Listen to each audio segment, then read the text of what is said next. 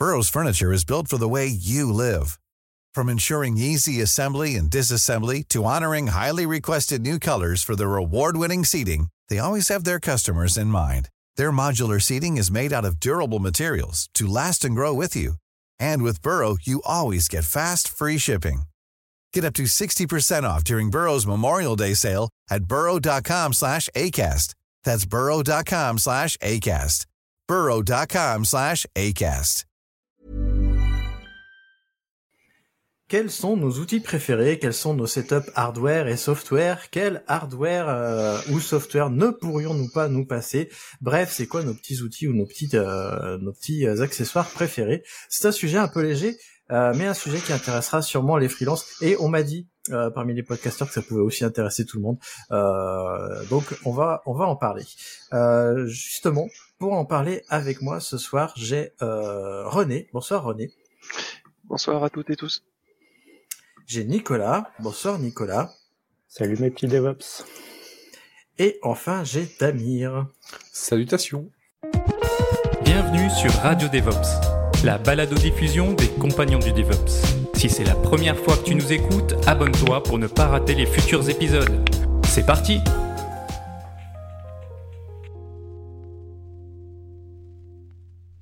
Bienvenue à toi, cher compagnon, dans euh, cet épisode de Radio DevOps, ton émission de vulgarisation cloud et DevOps mensuel. Oui, je me suis raté, j'ai annoncé les podcasteurs avant le jingle, mais c'est pas grave, on ne coupera pas. De toute façon, ça fait longtemps qu'on ne coupe plus les épisodes, euh, sauf en cas de problème. Alors aujourd'hui, tu l'auras compris, on va parler de matos. Mais avant de parler de matos, on va euh, faire une petite présentation de nous quatre, de c'est quoi nos profils, pour que tu puisses bien t'identifier ou pas à un, à un de nous. Alors, qui veut commencer? Alors, je vais prendre dans l'ordre de mon écran. C'est René qui arrive euh, en premier. Euh, bah, aujourd'hui, je fais plus du développement, donc euh, développeur, sachant que ça n'a pas forcément changé par rapport à avant quand je faisais plus des activités DevOps. Je suis en, salarié et bah, chez Red Hat pour le coup et est-ce que tu es plutôt remote euh, physique aussi euh, Je suis 100% remote. Très bien, merci. Ensuite, on a Damir. Oui, euh, du coup pour moi, bah, je suis CDI 100% remote dans une entreprise lyonnaise. du coup, et je fais en majorité du SRE. Donc globalement, même si je suis pas développeur, j'écris quand même beaucoup de code. Ou en tout cas, j'ai une activité qui s'en rapproche beaucoup de temps sur des YAML, sur de la CI, et sur des choses joyeuses comme ça. Ce qui fait qu'au euh, niveau de mes besoins, ça se ressent aussi. Nicolas, à toi la parole. Eh bien moi, je suis euh, CDI au 4-5e euh, dans une boîte qui développe de l'open source. je suis en full remote et je gère toute l'infrastructure, donc ça va du DevOps à du développement de back-end spécifique. Euh, et je suis aussi freelance à côté, donc euh, pour faire euh, du DevOps, gestion d'infrastructure également. Et enfin, moi c'est Christophe et je fais beaucoup trop de choses, mais je suis principalement CTO de Frogit, qui est une usine logicielle. Donc dans, dans, ce poste de CTO, et comme on est très peu nombreux, on est six euh, avec trois freelances, je crois, euh, qui nous aident. et ben en fait, je fais aussi beaucoup, j'occupe aussi beaucoup le poste de product manager et lead tech. Donc je fais encore du code d'infrastructure puisque je fais encore du Terraform, du Ansible et beaucoup de CI. Euh, mais je fais aussi à côté de ça du montage, etc. Enfin, voilà, tu me suis, tu sais pourquoi.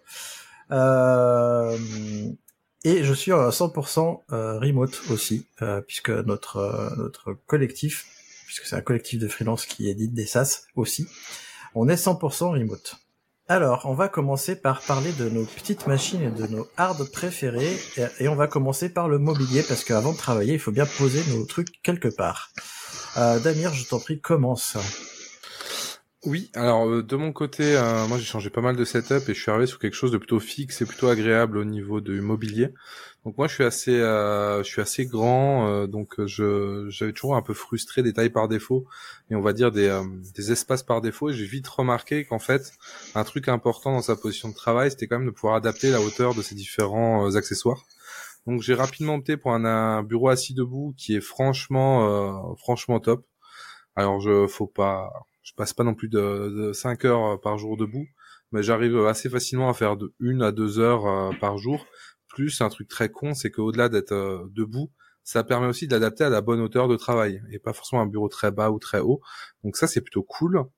Et euh, en plus de ça, sur le bureau, bah, tous mes périphériques, euh, en, en, passant de l'écran au PC, au micro, au, euh, à la caméra, tout est sur euh, vérin pour les plus lourds ou des bras articulés pour les plus légers, ce qui me permet d'adapter, vraiment de moduler en fonction de mon usage tout à la bonne hauteur. Et on va, je vais vous avouer que c'est quand même quelque chose qui, a, qui peut paraître encombrant, mais qui est ultra agréable au quotidien. Et, et ben merci euh, Damien. Je vais prendre la suite parce que moi aussi j'envisage l'achat d'un bureau assis debout. J'ai eu l'occasion de travailler debout plusieurs fois et euh, c'est vraiment bien. Euh, et cette année, je vais justement me prendre un bureau en fabrication française. Donc c'est Willy Walt, c'est une euh, société française qui fait ça, qui fait du semi-artisanal en bois et en métal.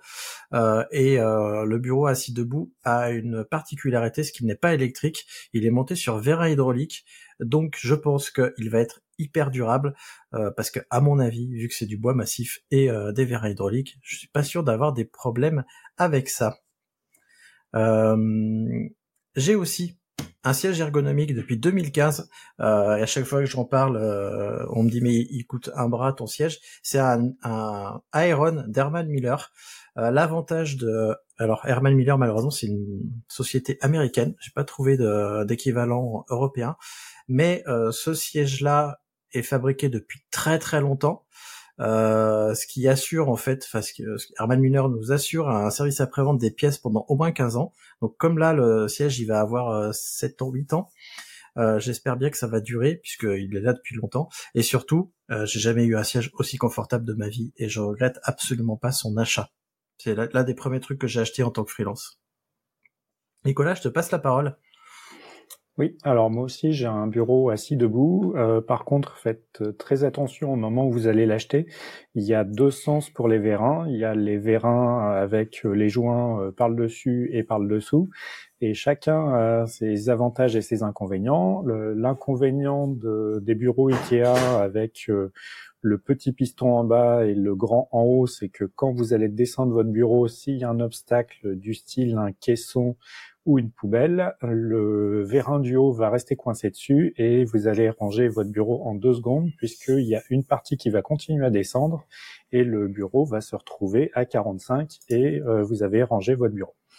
Euh, et dans l'autre cas, vous avez la poussière qui va rentrer dedans. Donc, euh, faites bien attention à comment vous allez utiliser votre bureau et quel est le risque le plus important pour vous. Et après, niveau chaise, moi qui ai pas mal de problèmes de dos, j'ai eu une chaise Ikea Pro pendant à peu près 5 ans. Et là, je suis passé à Noble Chair. Donc, euh, c'était un investissement un peu moins important que celui de Christophe.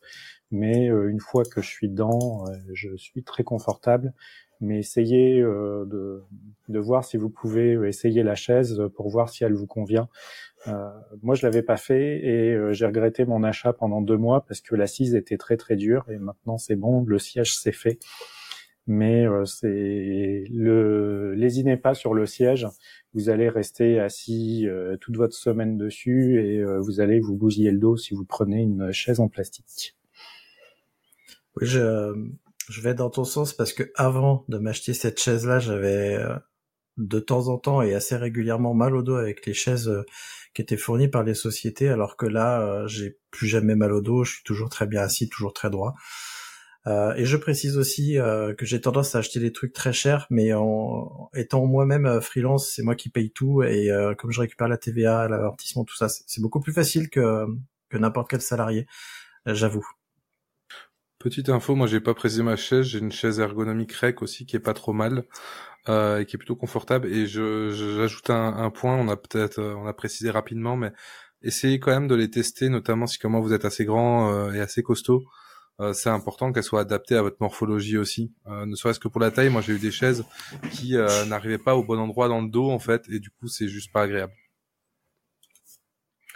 René, je vois que tu n'as rien mis euh, sur cette partie-là, euh, donc on, va passer à la section des machines alors. Non, non justement, c'est ben, ben c'est pour ça que moi je, je, voulais faire un peu cet épisode. C'est justement pour avoir un petit peu. Euh, je pense que c'est hyper important justement, et c'est pas des, des, investissements à négliger parce que sur le long terme, ça peut poser des maladies professionnelles si on a de l'équipement pas terrible. Alors aujourd'hui, je manque un peu de place et j'ai pas un équipement mobilier super et justement, ça m'intéressait un peu de savoir ce que vous utilisiez. Oui, et je précise aussi que si vous êtes dans une entreprise et que vous êtes en full remote, en théorie, euh, votre entreprise devrait vous aider à payer. Euh, euh, votre bureau devrait pas être à votre charge en partie. en tout cas, nous, on, on dote tous nos salariés d'une enveloppe pour qu'ils puissent acheter des choses s'il leur manque des choses c'est important de demander là euh, parce que peut-être que vos employeurs ou employeuses n'y ont peut-être pas pensé. Alors côté machine, euh, Damir, pareil, tu vas ouvrir le bal. C'est quoi tes petites machines euh, Qu'est-ce que tu conseilles et pourquoi? Alors moi je vais commencer par l'écran parce que c'est le plus important pour moi, que c'est la chose qu'on regarde toute la journée. Moi j'ai choisi au final de partir après des années en double écran je suis parti sur un écran ultra wide du coup Xiaomi 34 pouces incurvé euh, qui marche plutôt euh, plutôt très bien. Pourquoi je suis parti sur un simple écran? En fait, à force de faire du double écran, même si théoriquement j'ai le deuxième écran du PC portable, mais globalement, ça me permet de me focus vraiment sur un endroit. L'écran, aujourd'hui, les écrans 34 pouces en ultra wide sont assez larges pour globalement afficher deux fenêtres côte à côte sans qu'on soit gêné. Donc mon workflow actuellement, il est très lié aussi à ce que j'utilise. J'utilise du coup euh, Gnome, mais on y reviendra un peu plus tard. Et j'ai deux espaces de travail et je vais plutôt multiplier les espaces de travail que multiplier en fait les écrans. Comme ça, j'ai des points de focus à chaque fois et ça me permet de pas me disperser globalement, je travaille en permanence avec deux workspaces. Un premier workspace, du coup, où j'ai mon écran qui est divisé en deux, avec d'un côté euh, le chat professionnel, de l'autre côté avec mon navigateur web. Et j'ai un deuxième espace de travail dans lequel euh, j'ai mon terminal avec tout mon tooling pour euh, faire mon taf et que j'utilise au quotidien. Mais ça, c'est pareil, on y reviendra un peu plus tard. Autrement, dernier avantage, c'est que ce Xiaomi, en fait, il a beaucoup de prises et moi, j'ai trois PC sur mon bureau. J'ai deux PC pro, euh, deux PC perso, un fixe pour jouer et un portable pour mon blog, etc. Et un PC euh, portable pour le travail, qui est un Asus ZenBook qui marche très bien. J'ai pas forcément de gros besoins en termes de PC vu mon travail, donc euh, moi ça me va, mais il est, plutôt cool. Tout ça pour dire que l'écran a aussi l'avantage d'avoir beaucoup de sorties vidéo, donc je peux laisser en permanence les trois PC branchés et switcher automatiquement aux besoins. Je vais prendre la suite alors parce que j'ai moi aussi un, un écran 34 euh, pouces incurvé 21 neuvième. Moi c'est un Asus ROG. Euh, il, est, peut-être un peu plus ancien que le tien. Euh, c'est vraiment hyper confortable en effet euh, de pas avoir deux écrans. En plus, euh, c'est plus facile à orienter un seul écran. et comme toi, j'ai toujours beaucoup de, enfin j'ai toujours régulièrement deux fenêtres, voire parfois trois euh, ou quatre quand je fais des lives, j'ai plein de petites fenêtres à droite à gauche. Donc c'est super intéressant. Je vais continuer. Alors j'ai deux PC. J'ai un PC fixe. Euh, moi j'ai tendance à avoir une philosophie pour acheter des PC fixes, c'est que j'achète des PC fixes ultra puissants euh, qui vont durer dans le temps. Et de manière générale, je change mes PC fixes tous les 10 ou 12 ans. Euh, donc là, j'ai un 12 cœurs 32 Go de RAM et comme c'est un PC fixe monté, je pourrais ajouter de la RAM si jamais j'ai besoin, mais pour l'instant, j'ai pas besoin. Enfin, 12 Go de RAM, ça me suffit. Alors pourquoi j'ai pris autant de cœurs et autant de RAM? C'est parce que au tout début de mon activité de freelance, je faisais beaucoup d'infra code et euh, je faisais beaucoup de virtualisation sur mon PC. Aujourd'hui, je fais du montage euh, vidéo, donc ça, me sert aussi. Et en déplacement, j'ai un Dell XPS 13 Plus euh, et je suis euh, fidèle au Dell XPS depuis euh, le début. Ça fait 2015. J'ai eu trois Dell XPS. ces Dell-là, je les ai pas achetés. Ils sont maintenant séparés. Enfin, ils ont été répartis dans la société et donc il y a d'autres personnes qui ont mes anciens Dell. On a une politique de on, on, fait passer les PC jusqu'à ce qu'ils soient plus utilisables. Pareil, c'est un 12 cœurs 32 Go de RAM et j'espère à l'avenir euh, n'avoir qu'un seul PC et un seul PC portable, mais on verra, je croise les doigts. Nicolas, à toi la parole. Alors moi, je vais être le seul euh, maquet chez Apple et euh, ceux qui regardent la vidéo, ils voient que j'ai plein de boîtes Apple chez moi. Euh, parce que ça fait euh, 15 ans que je suis euh, sur Mac. Euh, alors euh, moi aujourd'hui j'ai un MacBook Pro 14 pouces. Pour moi le plus important c'est la, taille de l'écran parce que ça va conditionner pas mal de choses, dont le poids et l'encombrement, puisque c'est vrai que je l'ai pas dit, mais je suis très nomade. Hein, je travaille pas toujours de chez moi. Euh, je travaille pas toujours de Rennes, donc euh, pouvoir voyager dans le train euh, facilement avec, c'est important. Pouvoir prendre la machine à bout de bras entre deux salles, c'est vraiment important. Et pour moi, c'est la machine qui conjugue à la fois la puissance et la portabilité. Euh, après, je, je vais pas rentrer dans le débat, les Macs c'est mieux, machin. C'est chacun sa religion. Moi, c'est ce qui me correspond. Euh, je suis dessus depuis pas mal d'années et euh, j'ai pas envie de passer sur d'autres systèmes. J'ai tout essayé, mais euh, c'est avec les Mac que je me sens mieux. Ensuite, effectivement, j'ai un écran externe. Euh, bon, c'est un 27 pouces, je crois, en 3K parce que c'est pas de la 4K, mais euh, c'est un, petit peu en dessous. Et euh, comme je suis pas mal Apple, j'ai aussi un iPhone. alors, je précise l'iPhone parce que il me sert de modem en nomadisme et ça s'interconnecte très facilement, très rapidement. Et au niveau matériel, je suis un petit peu comme Christophe, euh, j'essaye de prendre le maximum des options parce que l'inconvénient des machines Apple, c'est que on peut plus modifier le hardware pour plein de raisons. Et euh, du coup, bah là, j'ai j'ai pris la machine avec le plus de RAM possible pour pouvoir la garder le plus longtemps possible. Et du coup, euh, il reste René qui euh, deux fois moins de RAM que moi, le pauvre. Euh, alors, moi, j'ai rien de notable. Par contre, j'avais euh, une petite question pour toi, Nicolas. C'est est-ce que tu envisages de passer au M1, M2 J'y suis déjà. Et ah. alors, c'est très très bien pour la l'autonomie. C'est je j'ai quasiment une journée sans me recharger. C'est super pratique. Par contre, pour la virtualisation, c'est un enfer. Euh, Docker, ça marche très bien, mais euh, pour avoir des machines virtuelles euh, type VMware, VirtualBox, j'ai pas encore réussi à faire quelque chose de fonctionnel. Alors, je précise le besoin, c'est pour faire du Vagrant et compagnie. Et pour l'instant, j'ai pas encore réussi à trouver. Donc, c'est des super machines, sauf pour ça. Voilà, ben moi, j'ai rien de particulier. Voilà, j'ai mon j'ai un laptop fourni par, euh, par mon employeur qui est un T14S Lenovo avec pas mal de RAM, 32 Go, parce que effectivement on a besoin de, euh, pour OpenStack on a besoin d'avoir pas mal de RAM pour pouvoir essayer euh, de démarrer l'applicatif en local. Eh ben merci, on va pouvoir passer au périphérique. C'est quoi nos petits périphériques préférés? Mais Encore une fois, Damir, tu vas ouvrir le bal. Ah, je suis gâté aujourd'hui. Euh, je vais mettre, bah, pas dans l'ordre que j'ai mis sur le, les notes, mais euh, globalement pour compléter l'écran, j'ai euh, utilisé il y a quelques temps. En fait, j'avais de la beaucoup de fatigue visuelle, surtout en hiver, j'étais fatigué, etc.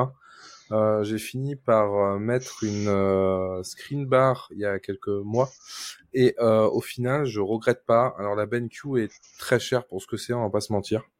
Il y a des les Xiaomi sont beaucoup moins chers et il y a d'autres alternatives. Moi, j'ai pris celle-ci parce que ayant un écran incurvé assez grand, j'avais un peu peur pour les autres. Mais globalement, ça me permet vraiment de, de baisser ma fatigue visuelle. Euh, j'ai beaucoup moins de migraines et de choses comme ça. Je pensais pas, je pensais que c'était un peu du bullshit. Alors, il y a peut-être un peu de psychologie aussi. Mais en tout cas, euh, dans mon côté, j'ai rien à redire là-dessus.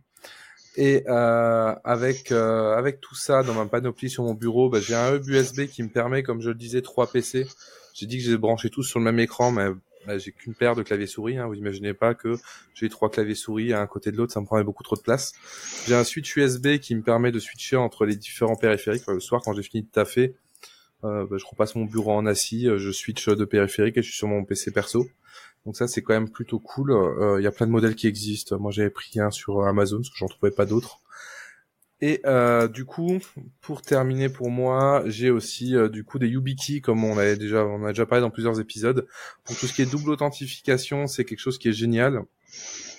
Toujours par deux pour euh, en enregistrer deux, une de backup que vous cachez dans un endroit et une que vous gardez sur sur vous tous les jours, histoire que si vous la perdez, par exemple avec mon trousseau de clés, une fois mon trousseau de clés il est tombé sous l'ascenseur, bah, j'aurais été bien emmerdé pour finir de travailler. Donc j'ai pris ma clé de backup. Et euh, YubiKey, pourquoi? Parce qu'elles font aussi PGP card, en tout cas ces versions-là, c'est-à-dire que je m'en sers pour stocker ma clé privée PGP, euh, qui me sert pour euh, déverrouiller mes mots de passe et plein de choses. Voilà pour moi. Alors j'ai une petite question à te poser parce que euh, on est en train de d'en parler euh, chez nous. Euh, est-ce que tu as testé ou est-ce que tu as eu écho des équivalents libres des YubiKey parce que je pense que YubiKey c'est pas libre ou le hardware n'est pas libre. J'ai eu des échos de, alors je sais plus les marques dans, dans ma boîte, on en a essayé deux trois. Euh, la qualité est clairement pas la même. Euh, YubiKey c'est beaucoup plus durable dans le temps. Euh, c'est quand même quelque chose qui est très simple. Hein. Il n'y a pas de cache ou de truc qui se déboîte. C'est un, une clé brute. Donc c'est beaucoup moins durable. Et moi, j'ai pas trouvé en fait d'alternatives qui font de la doublos et euh, du coup de la du PGP card. Et pour moi, c'est juste éliminatoire en fait. J'en parlerai à, à, Thomas justement. Euh, René, t'as as noté que tu avais NewBiki. Est-ce que tu veux en parler euh, avant que je prenne la parole? Euh, Non, j'ai pas forcément grand chose à dire sur YubiKey. Je pense que je l'utilise pas à 100% de ses capacités parce que c'est un outil qui, voilà, j'ai pas eu trop le temps de, de, de, de gratter tout ce qu'on pouvait faire avec, mais c'est vrai que c'est c'est pratique, ouais. Nicolas, tu viens de remonter un truc dans les notes. Oui, parce que alors euh, moi je suis euh, peut-être un cas encore plus cas particulier, c'est que des YubiKey, euh, j'en ai au moins trois. Donc comme le dit Damir, j'en ai une de backup et euh, mon trousseau de clés euh, au quotidien, c'est euh, une USB-A pour pouvoir me connecter sur des vieilles machines, une USB-C pour pouvoir me brancher sur des machines récentes et celle qui est USB-C est compatible NFC pour pouvoir me connecter avec mon iPhone parce que le jour où vous allez vous retrouver coincé euh, à devoir relancer un truc avec votre run deck, euh, regarder un truc dans GitHub, etc. Si vous n'avez pas votre clé, euh, vous êtes obligé de rentrer chez vous et là vous allez apprécier d'avoir votre ubiquité dans la poche. Donc mon conseil c'est euh, si vous avez un doute, euh, commencez par acheter une basique pour voir un petit peu comment ça marche. Et après, quand vous achetez votre deuxième, regardez bien exactement ce dont vous avez besoin. Il y en a des toutes petites qui peuvent rester en fichier en permanence euh, dans la machine. J'ai plutôt tendance à déconseiller ça parce que euh, c'est l'intérêt, c'est d'avoir un facteur euh, qui vous suit en permanence. Et il y en a qui fonctionnent très très bien en porte-clés. Voilà. Oui, c'est ce que j'étais en train de me dire. Quitte à laisser ta YubiKey euh, connectée à ton PC, autant que ce soit ton PC ta double authentification. Ah ben, je... Ouais, euh, alors euh, pour moi c'est euh, c'est vraiment un troisième facteur que j'ai en permanence sur moi. Donc ceux qui sont sur YouTube voient mes deux YubiKey avec ma clé GPG Legacy qui me sert de porte-clé. et l'intérêt c'est que si jamais mon ordinateur crame, je ne perds pas mon troisième facteur. C'est pas rattaché à mon téléphone, donc si je me fais voler mon téléphone, j'ai toujours mon troisième facteur et ainsi de suite. Euh, je vais préciser, j'étais parfaitement d'accord avec toi. En fait, je, je, je disais que du coup, euh, ça servait à rien d'acheter une YubiKey pour la laisser sur l'ordinateur, autant que ce ah soit l'ordinateur. C'est comme ça que je, voulais le dire en fait. Euh, du coup, je vais prendre la suite. Euh, comme Damir, j'ai une BenQ Screen Bar Halo. Donc la Halo, elle a un, un, un halo derrière l'écran, euh, ce qui euh, réduit la fatigue visuelle. C'est vrai que je suis d'accord avec Damir aussi, c'est cher pour ce que c'est. Euh, J'en ferai potentiellement une vidéo euh, un jour sur YouTube pour donner mon avis après euh, plusieurs mois d'utilisation parce que je l'ai depuis l'été. Et là, comme on est, dans, on vient de passer la période euh, de nuit très tôt, j'ai pu travailler avec et donc j'ai pu m'en apercevoir de comment ça marchait. Côté périphérique, moi j'ai j'ai un truc que j'ai conseillé d'ailleurs il y a pas longtemps à, à, mon collègue qui cherchait une nouvelle souris.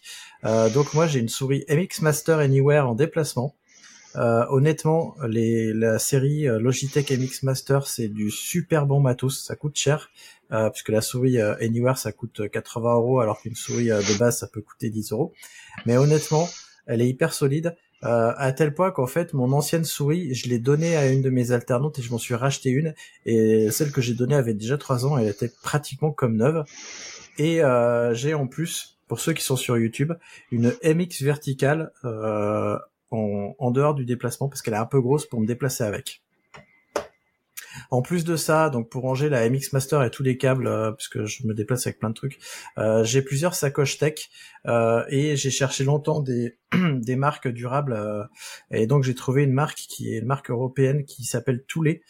Toulet ils ils font des sacs à dos et autres. Donc c'est les tous les Subterra Power Shuttle. Il y a trois tailles et euh, j'en ai deux tailles et je les aime à, tel point que je vais m'acheter la troisième taille.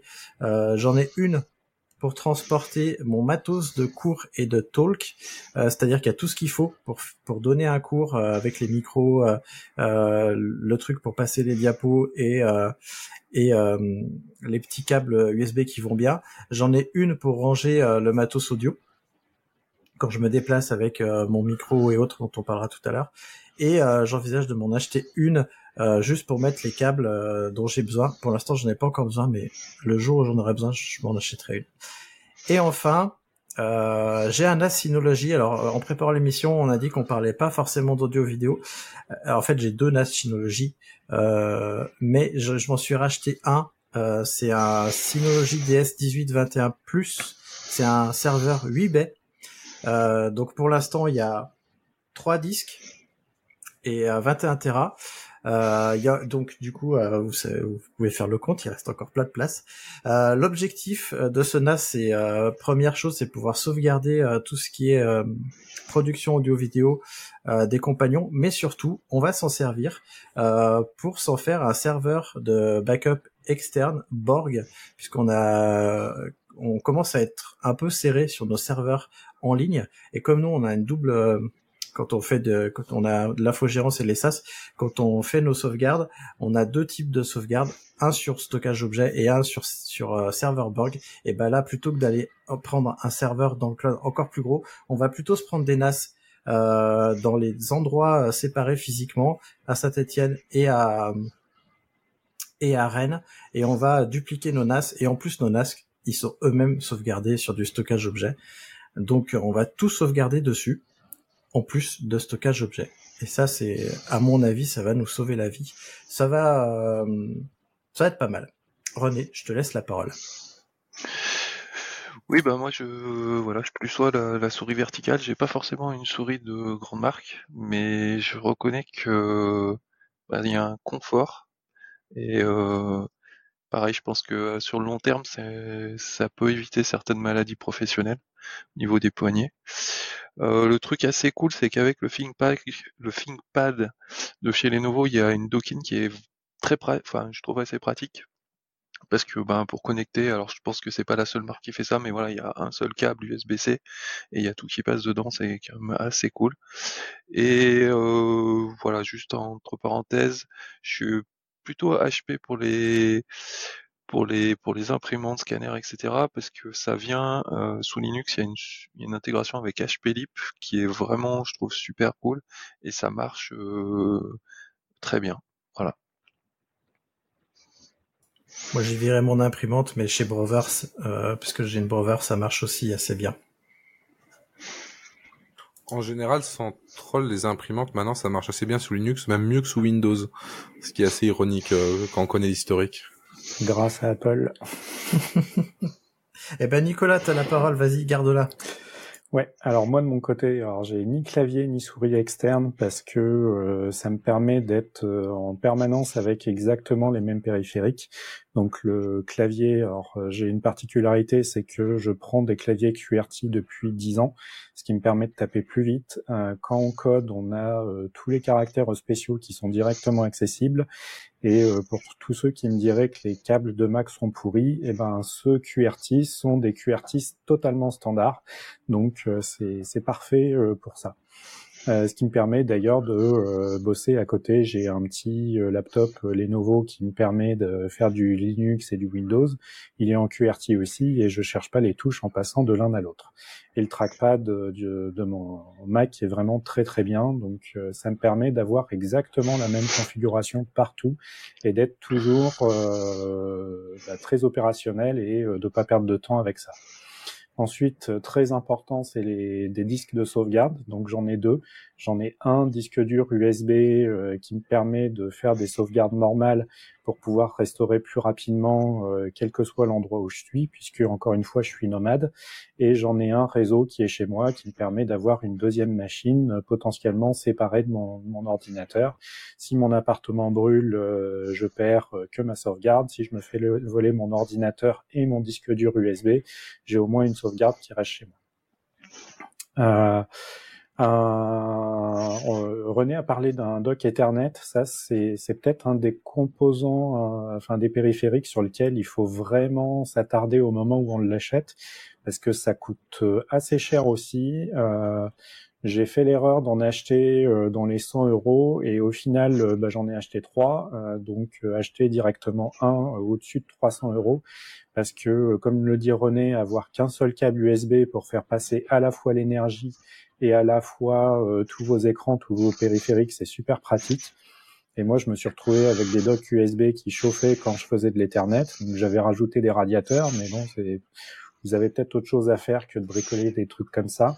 Et euh, surtout, vous allez le garder euh, très longtemps. Donc, c'est peut-être un des investissements vraiment importants à voir.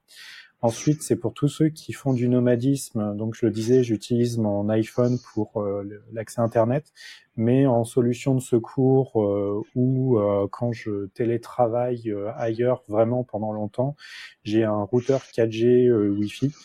Donc, c'est un Netgear, un truc comme ça. J'ai plusieurs abonnements téléphoniques au cas où un des abonnements ne, ne capte pas là où je suis. Donc, j'ai du Bouygues et de l'Orange pour simplifier. Euh, et euh, très important pour ranger tout mon foutoir de câbles, j'ai euh, une sacoche de câbles. Alors j'ai acheté, j'ai, enfin j'ai investi dans du Peak Design. Alors c'est du matériel qui est très très cher. C'est plutôt à destination des gens qui font de la photo, de la vidéo, mais euh, les, les, le, le matos c'est vraiment super bien, c'est solide. Je crois que c'est même garanti à vie. Et dedans, j'ai tous mes câbles euh, et j'ai quelques sacs en nylon en plus, euh, ce qui permet d'avoir euh, d'autres trucs un petit peu alternatifs. je me balade toujours avec des couverts pour éviter de prendre des couverts en plastique. et ça, c'est dans des sacs en nylon très très fins, très légers, donc c'est super pratique. J'ai failli prendre la Peak Design aussi, je t'interromps, mais parce que quand j'étais en phase de recherche, je me demandais elle est vraiment top. Euh... Alors c'est gros, c'est lourd, euh, mais dedans euh, j'ai énormément de trucs. Donc pour tous ceux qui seront sur YouTube, ils verront. J'ai plein de trucs. J'ai même mis un multimètre et des câbles Ethernet. Donc ça me permet de vraiment répondre à pas mal de trucs. bon, elle est chère, mais encore une fois, c'est quelque chose qu'on va garder plusieurs années. Donc je pense que ça vaut le coup. Ensuite, euh, j'ai pris un chargeur USB de 100 watts euh, parce que celui livré par défaut, il est pas mal, mais il est un petit peu encombrant et surtout, il n'a qu'une seule prise USB. Donc là, j'ai deux prises USB-C, ce qui me permet de recharger deux trucs en même temps.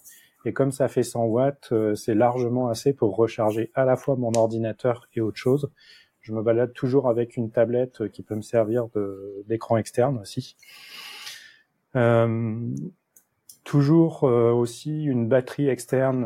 Moi j'en ai plusieurs parce que euh, c'est toujours galère de euh, d'avoir le téléphone qui a plus de batterie, le routeur 4G qui a plus de batterie, etc.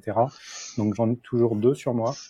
Et bah forcément il faut un bon sac à dos pour mettre tout ça. Donc encore une fois du Peak Design.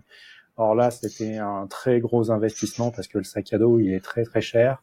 Euh, mais encore une fois, il est euh, super solide et a priori garanti à vie puisque euh, j'ai usé pas mal de sacs à dos et j'en ai un petit peu marre de, de, devoir les changer tous les deux ans et de foutre les anciens à la poubelle.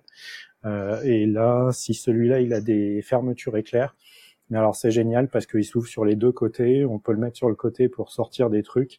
Et il a une, euh, il a un emplacement pour mettre à la fois une tablette et un ordinateur portable. Et franchement, c'est génial. Euh, je regrette vraiment pas. Petite question là-dessus, du coup, euh, par rapport, c'est ça que tu disais, c'est plus pour l'audiovisuel normalement. Au niveau des emplacements, ça marche quand même bien pour un usage plus, dire PC. Alors ça dépend de ce que tu mets dedans. Par exemple, un truc qui est, souvent reproché, c'est qu'il n'y a pas d'emplacement pour mettre des documents. Donc euh, là, euh, je, je, dois me balader avec une euh, planche d'étiquette. Je le mets avec l'ordinateur portable, mais c'est pas super pratique.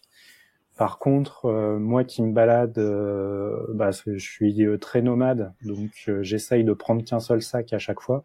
Donc quand je vais à Paris, j'ai ma trousse de toilette dedans, j'ai mes affaires de rechange dedans, et comme on peut déplacer les compartiments qui normalement sont faits pour mettre les flashs, les objectifs, des choses comme ça, bah moi je mets mes fringues dedans donc, ce qui permet de d'avoir euh, mes caleçons qui euh, tombent au milieu de la salle de réunion alors que je voulais euh, sortir mon iPad, par exemple. Je vais rajouter un truc dans cette section, mais j'y ai pas pensé. Mais comme tout à l'heure, tu as parlé de tes, tes abonnements Internet. Moi, j'ai changé d'abonnement Internet récemment et je suis passé chez Free Pro. parce que j'étais chez Free avant, alors j'étais content, mais sauf que j'ai eu plusieurs coupures et quand on est en remote tout le temps, euh, quand on est coupé d'internet, bah nous on peut plus travailler. Donc je suis passé chez Free Pro et ils ont une offre qui est vraiment assez intéressante. Alors c'est réservé pour les pros, faut avoir un numéro de SIRET. Euh, mais si votre boîte vous payer euh, vous payer l'abonnement, c'est possible. Euh, L'avantage, c'est que déjà, c'est une, euh, c'est une offre fibre qui est un peu plus boostée que l'offre euh, grand public, mais surtout, il y a un backup 4G, ce qui fait que si par mégarde la fibre tombe, il y a automatiquement le backup 4G qui prend le, relais et donc vous n'êtes pas coupé d'internet puisque j'ai plusieurs fois été coupé et j'ai pas vu de, de, problème. C'est un poil plus cher, mais honnêtement ça vaut le prix qu'on paye. Il n'y a pas de box télé avec, hein, si vous voulez regarder quelque chose. Mais moi, j'ai pas la télé. Pour info, du coup, ça existe aussi chez Orange et même dans les versions particulières. Et c'est inclus, euh, moi je sais qu'elle s'est activée une fois en trois ans, euh, parce qu'il n'y a qu'une coupure en trois ans. Mais euh, c'est c'est inclus aussi, donc je pense que dans le pro c'est inclus. Si c'est inclus dans la forfait de base, il n'y a pas de raison que ça le soit pas.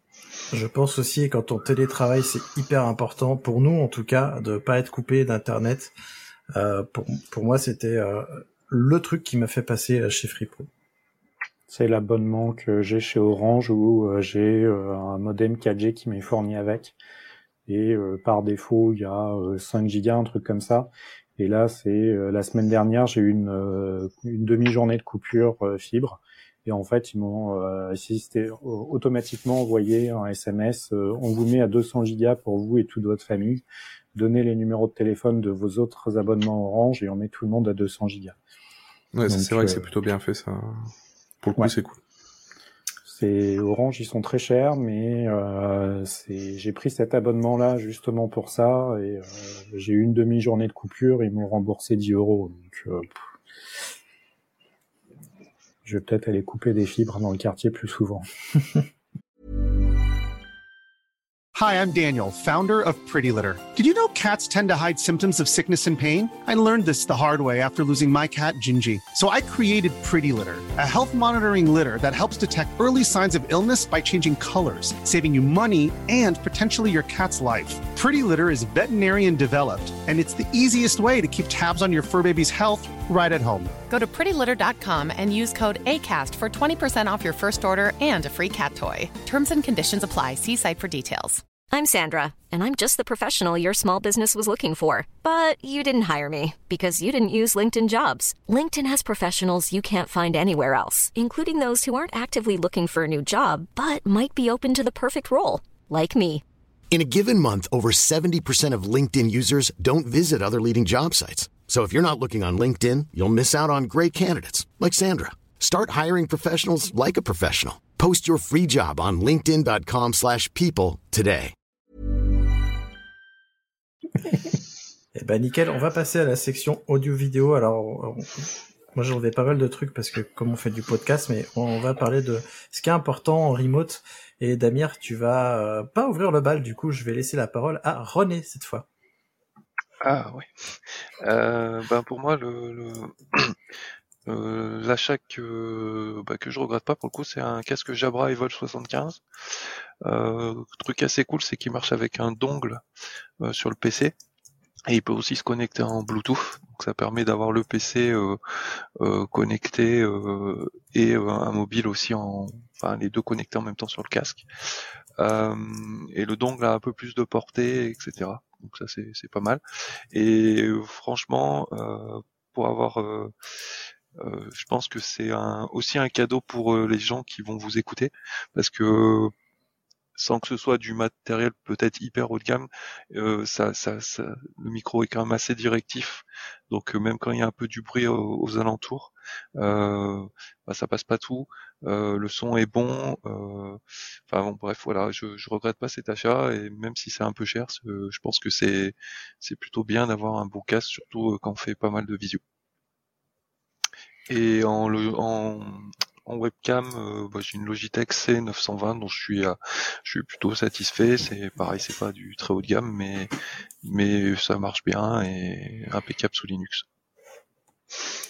je prends la suite. Euh, j'ai le même Jabra. j'ai pas le même Jabra. J'ai la version juste en dessous, la Jabra Evolve 65 MS Duo, qui marche en câble ou en Bluetooth. On a pris ça pour tout le monde chez nous parce qu'on avait, avait, marre de, de galérer et du ça marche super bien. Euh, Jabra. D'ailleurs, Nicolas aussi a Jabra. Euh, tout à l'heure, il vous en parlera. Mais c'est vraiment une super marque. Hein. Euh, moi, avant, j'avais une petite oreillette Bluetooth qui a 7 ans maintenant. Elle marche encore. Bon, c'était une petite oreillette Jabra. Du coup, celle-là, là, ce micro casque Jabra, je pense qu'il va durer encore longtemps. Et en webcam, bah, j'ai changé ma webcam. au début, j'avais commencé avec une vieille webcam qui avait un problème d'autofocus sur les premières vidéos de la chaîne, on le voit. J'ai pris une Logitech Brio 4K euh, plutôt que de faire comme tous les youtubeurs et de m'acheter un boîtier euh, qui coûte euh, la peau des fesses, j'ai pris une webcam qui coûte la peau des fesses mais qui coûte carrément moins cher. Donc elle fait de la 4K, elle est très très bien, l'image elle est superbe. Il y a un micro dedans mais je l'utilise jamais puisque j'ai ce micro là mais je vous en parlerai pas. Et j'ai ce casque là parce que le Jabra j'utilise en, en déplacement ou alors pour le connecter sur mon téléphone, mais quand je suis au bureau, j'utilise ce micro-là, qui est un, un casque DT70 Pro 80 ohms, qui est le même que celui Damir et qui est d'un confortable. Euh, c'est absolument essentiel. Je l'aime tellement que j'en ai pris un aussi à mon alternante euh, qui fait du montage euh, vidéo audio. Et du coup, euh, c'est hyper confortable pour justement quand on le garde longtemps sur la tête, parce que moi j'ai des acouphènes et du coup, euh, quand j'ai pris ce casque, euh, c'était vraiment euh, agréable par rapport aux anciens casques que j'avais. Eh ben Damir, est-ce que tu veux prendre la, suite puisque je viens de parler du casque que tu as? Oui. Du coup, bah, pour ce casque-là, il y a, comme tu dis, rien à dire niveau confort, qualité, etc. On ne le sent pas sur la journée. En fait, ce casque, on le voit beaucoup, notamment à la radio et chez beaucoup de streamers parce que c'est un casque qu'on appelle un casque de monitoring ou un casque de studio. C'est fait pour euh, rester un longtemps sur la tête et avoir un son plutôt plutôt correct.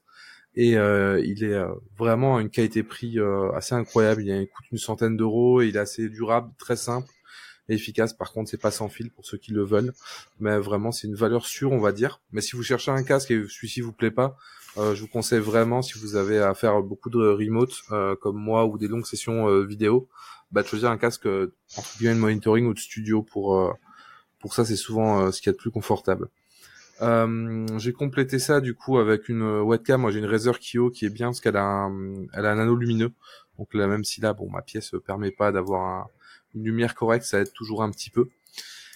Et euh, pour le coup en audio j'ai un micro euh, M Audio Uber Mic qui est qui est vraiment pas mal et qui est pareil, il coûte une centaine d'euros, il marche plutôt bien. Ça peut paraître con, mais si vous faites beaucoup de visio, comme moi, on fait beaucoup de peering dans mon entreprise, avoir la webcam, c'est pas le plus important. J'ai envie de dire, si vous avez la webcam du PC, en vrai, elle va très bien. Euh, mais choisissez vraiment un bon micro et un casque qui euh, qui est pas désagréable sur des longues sessions. C'est quand même game changer. Et le micro, c'est pour vos collègues. Avoir un bon micro qui soit clair, qui est pas d'écho et comme ça, bah, c'est vraiment quelque chose qui va changer votre expérience du remote euh, et aider euh, aussi bah, vos collègues pour le coup. Nicolas, tu veux prendre la suite? Ouais, alors bah moi du coup j'ai pas de webcam puisqu'elle est intégrée euh, à mon ordinateur. Euh, sinon, bah, comme le disait Christophe, je vais vous parler de Jabra. Alors moi j'ai une pieuvre comme ça, donc j'ai fait un petit support en 3D parce que ça me permet de le mettre en hauteur. Alors, euh, dans une boîte précédente, euh, je les ai fait, euh, j'en ai fait acheter des comme ça à toute l'équipe parce que on est en main libre, on n'a rien sur la tête, donc quand on est toute la journée en audio conf, c'est, on n'a pas les oreilles qui chauffent. et ça, c'est un confort exceptionnel. Il y a une annulation d'écho automatique. Le, les micros sont juste à côté du haut-parleur. Il n'y a jamais d'écho. Et euh, pour moi, euh, avoir euh, du bruit ambiant, des, des, choses comme ça, c'est, je supporte pas. À la fin de la journée, j'ai la tête comme une pastèque. Donc l'audio, c'est vraiment important. Pensez à vos collègues, prenez du, du, bon son. Euh, si pour vous c'est important d'avoir un bon casque, bah, imaginez vos collègues, c'est aussi important pour eux que vous ayez un bon micro. Après, je suis pas toujours chez moi, euh, donc euh, j'ai deux types euh, de casques. Donc j'ai les AirPods, c'est les petits trucs d'Apple. J'ai acheté la version basique sans annulation de bruit, mais ça me permet de le connecter rapidement, facilement à tous mes périphériques Apple. Euh, et sinon, j'ai un casque à annulation de bruit. Pour ceux qui sont sur YouTube, c'est celui que j'ai sur les oreilles là. Euh, c'est le Sony XM4 parce que c'était euh, celui qui faisait référence à ce moment-là.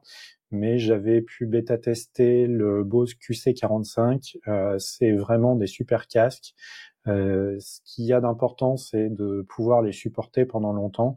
Donc quand je vais à Paris, le, quand il y a trop de bruit dans le train, c'est ce qui me permet de m'isoler tranquillement et c'est vraiment super efficace. Donc, euh, si vous bougez beaucoup, euh, regardez pour investir dans un casque comme ça. Mais encore une fois, mettez-y le prix une bonne fois pour toutes et euh, vous le regretterez jamais. Merci Nicolas. De manière globale, je pense qu'on pourra dire mettez-y le prix, vous ne regrettez jamais. prenez du temps aussi pour choisir votre matos, c'est important. Moi, je sais que quand j'ai choisi mes nouvelles pochettes tech, j'ai mis longtemps parce qu'en effet, comme tu disais tout à l'heure, tu parlais Peak Design, c'est un sacré budget. Euh, les pochettes tech et si on veut des trucs qui durent longtemps et pas les changer tous les trois ans, c'est important. Et un dernier truc sur l'audio, si vous avez la possibilité euh, d'aller acheter dans un magasin physique euh, comme la Fnac, Darty, Boulanger, ce que vous voulez, essayez le casque parce que c'est l'audio, c'est quelque chose d'extrêmement personnel. Euh, moi, j'ai pris le Sony, mais euh, je regrette, euh, j'aurais dû rester sur le Bose. Et j'aime beaucoup les Jabra aussi. j'ai des petits Elite 65T en, en, backup, mais les sonorités sont vraiment différentes et vous allez aussi écouter un petit peu de musique avec, des choses comme ça. c'est c'est important que le, la sonorité vous plaise. Donc, euh, et surtout, euh, on n'a pas tous les mêmes morphologies et euh, un casque peut faire mal à une personne et pas à une autre. Et c'est dommage si vous achetez un casque à 300-400 euros qui vous fait mal aux oreilles au bout de 5 minutes. Quoi. Eh ben, on va passer à la suite. Euh, mais avant d'entamer la section soft, euh, je rappelle à notre cher auditeur qui nous écoute que ce podcast, il est en licence libre. Ça veut dire qu'il peut l'utiliser, il peut le modifier, il peut le partager. Euh, la seule chose qu'on te demande, c'est de, de nous créditer quand tu fais ça, puisque la licence, elle est en dessous de chaque podcast et de chaque vidéo YouTube. Tu verras, c'est une CC Bayassa. Il y a même le lien pour aller lire la licence. Et on va parler du soft. On va parler euh, euh, de tout ce qu'on a mis sur nos petites machines. Euh, je vais commencer pour parler du système. Et moi, mon système et le système qu'on nous on utilise chez l'Hydra, c'est de l'Ubuntu. On, on, impose l'Ubuntu sur les machines de travail. Euh, pourquoi l'Ubuntu? C'est parce qu'il y a une communauté qui est assez énorme, que euh, ça marche régulièrement avec beaucoup de beaucoup de soft, euh, notamment nos Dell XPS parce qu'on est beaucoup à avoir des Dell XPS. Euh, ils sont fournis avec Ubuntu. En tout cas, les développeurs édition le sont. Et moi, je suis sur Ubuntu Budgies. Euh, Budgies, c'est un, un environnement euh, graphique qui est plus léger que GNOME, dont va, dont va te parler mes chers collègues. Euh, et donc, ça permet de, de, de réduire l'empreinte mémoire de ton, euh, de ton environnement graphique. Et Damir, je vais te laisser te parler de ton système. Oui, euh, bah moi de mon côté depuis quelques années, euh, je suis euh, toujours sur Debian, Debian testing pour euh, mon PC. Tout est Bootstrap avec Ansible. Donc j'ai un Ansible qui est sur un repo GitHub que je pourrais mettre dans les commentaires si ça vous intéresse, mais je bootstrap toutes mes configs, tous les installs logiciels avec ça, ce qui fait que bah, si j'ai un gros souci de PC ou quelque chose, globalement, bah, j'ai juste à, j'ai pas peur en fait de, perdre du temps à réinstaller.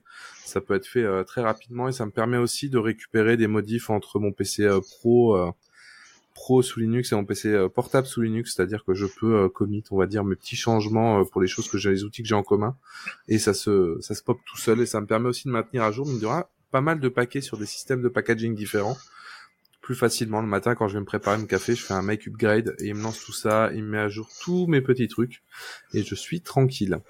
Euh, et globalement pour testing, j'ai pas de, les paquets sont assez frais et surtout j'ai jamais eu de problème de stabilité.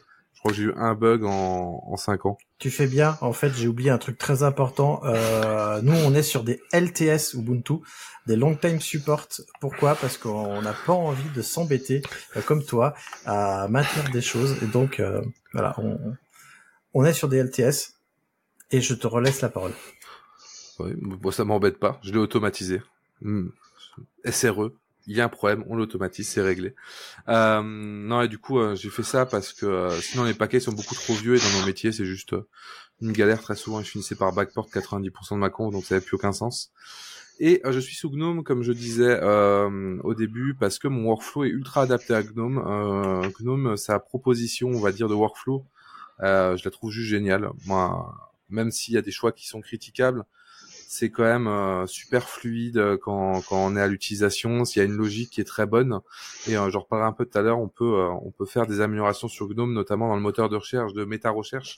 On peut ajouter des catégories. Par exemple, moi, quand je recherche un, par exemple, si je recherche Google dans dans ma recherche perso ou je sais pas Volt, euh, il va me proposer aussi du coup de copier mon mot de passe automatiquement dans mon dans mon presse-papier pour que je puisse le coller. Donc c'est des petites choses comme ça qui sont super agréables et totalement extensibles avec les softs qu'on peut utiliser à gauche à droite.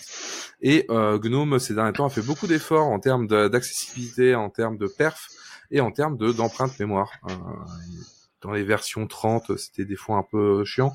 Aujourd'hui, c'est quand même euh, beaucoup mieux. J'ai vraiment zéro souci avec, ça. Même sur une machine qui avait 4 Go de RAM, j'avais zéro souci.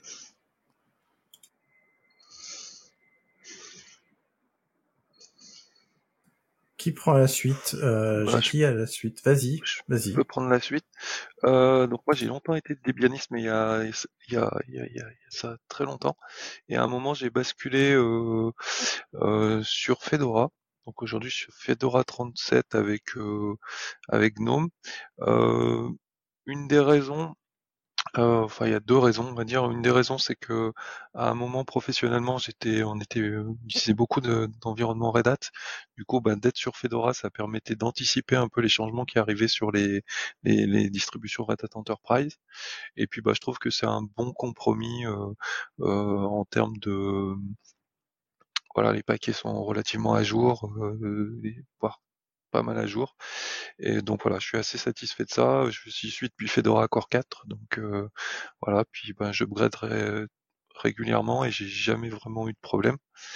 Euh, je suis resté sur GNOME. À un moment, j'avais envisagé peut-être de passer sur un, un Tiling Windows Manager qui gère les fenêtres. Euh, voilà, Jari i3. Euh, mais non, je suis resté sur GNOME, mais j'utilise une petite extension qui s'appelle PopOS, enfin qui est fait par donc les gens qui font PopOS, qui s'appelle PopShell, pardon, et qui permet de faire un semblant de tiling Windows Manager. C'est pas aussi bien, je pense, qu'un vrai, mais ça, voilà, ça, ça, ça, ça, ça, fait le job. Voilà. Et voilà, rien de, rien de plus. T'as tenté ou pas juste par Silver, euh, Silver Blue? Je crois que ça s'appelle comme ça. Euh, Rappelle-moi ce que c'est, parce que c'est la version euh, immutable OS de Fedora. Euh... J'avais hésité à y aller. Non, bah j'ai jamais, non non, j'ai jamais. Euh... Je, suis assez content avec euh, Fedora, j'ai mes habitudes depuis très longtemps et voilà. Donc pour l'instant, j'ai pas trop bougé. Je, je pense qu'on pourra en parler des euh, des euh, OS immuables, mais à titre personnel, je pense que c'est pas forcément adapté aux stations de travail. Mais je pense qu'il faudrait qu'on en parle, qu'on fasse un sujet euh, de Radio DevOps là-dessus pour parler de toutes ces toutes ces choses là.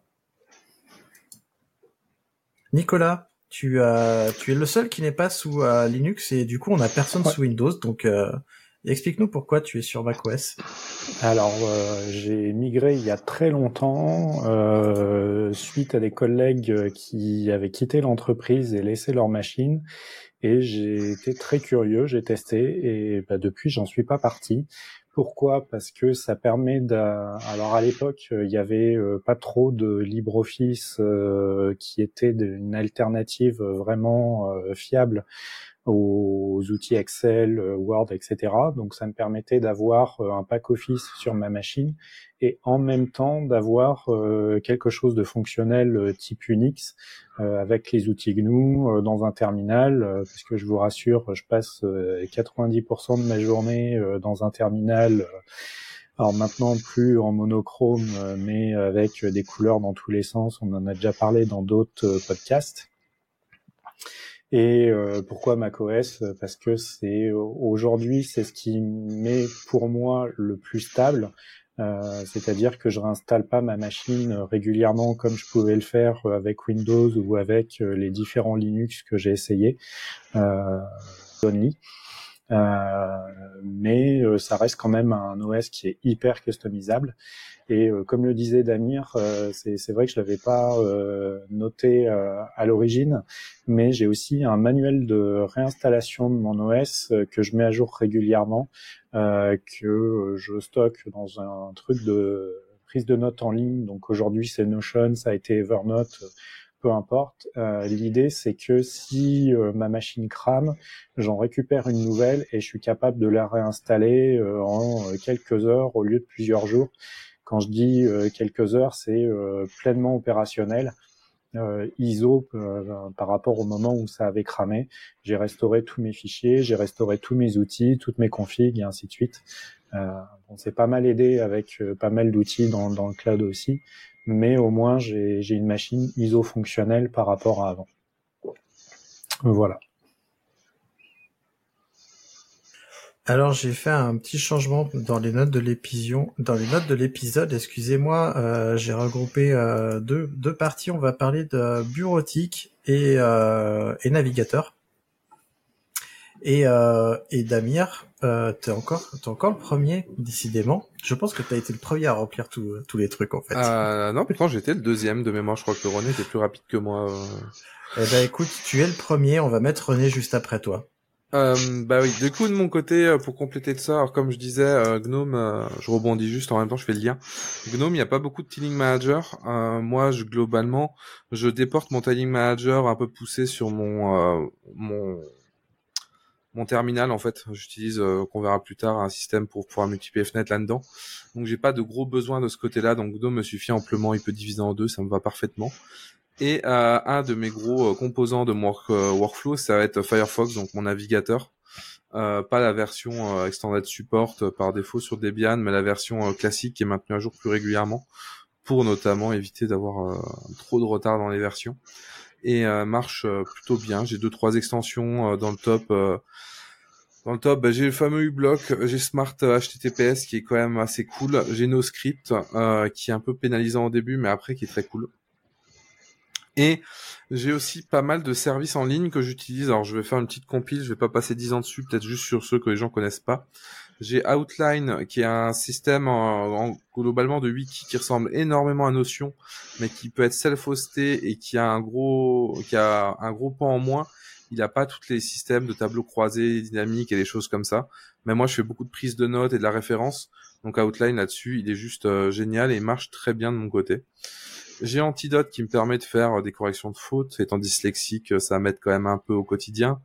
J'ai Exa Exalidro, euh, il me semble, c'est comme ça, euh, qui me permet de faire des schémas à main levée assez facilement. Et ça, c'est plutôt pratique quand je vais expliquer quelque chose. Je suis quelqu'un de très visuel dans la méthode de, de, de fonctionnement un Nextcloud pour backup quand j'ai des fichiers ou des choses comme ça entre deux PC ou des choses importantes un Etherpad euh, et un Passbin aussi qu'on a dans notre société euh, pour euh, du coup faire des petites notes, partager des choses. Ça c'est quand même assez pratique. Un Fresh RSS pour voir mes flux RSS. Pareil, tout ça self-host. Donc voilà. Je précise juste qu'Antidote c'est euh, assez puissant mais c'est payant et c'est privé comme solution. Bah, je, je vais juste dire un petit peu les voilà, les choses qui sont un peu particulières pour moi, bah moi j'utilise majoritairement Firefox le plus possible, sauf euh, si vraiment je suis, euh, je suis obligé de faire autrement. Et avec une petite extension qui s'appelle Vimium, euh, qui permet de piloter en fait son Firefox au clavier avec des, raccourcis qui ressemblent à Vim.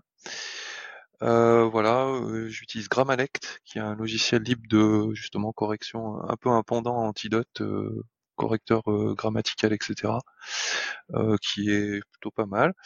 Et voilà, depuis très longtemps, j'ai toujours un petit moniteur qui est historique, qui est Gcrelm, euh, pour voir un petit peu le, voilà, le statut de ma machine et, et quand ça chauffe ou pas en termes de CPU.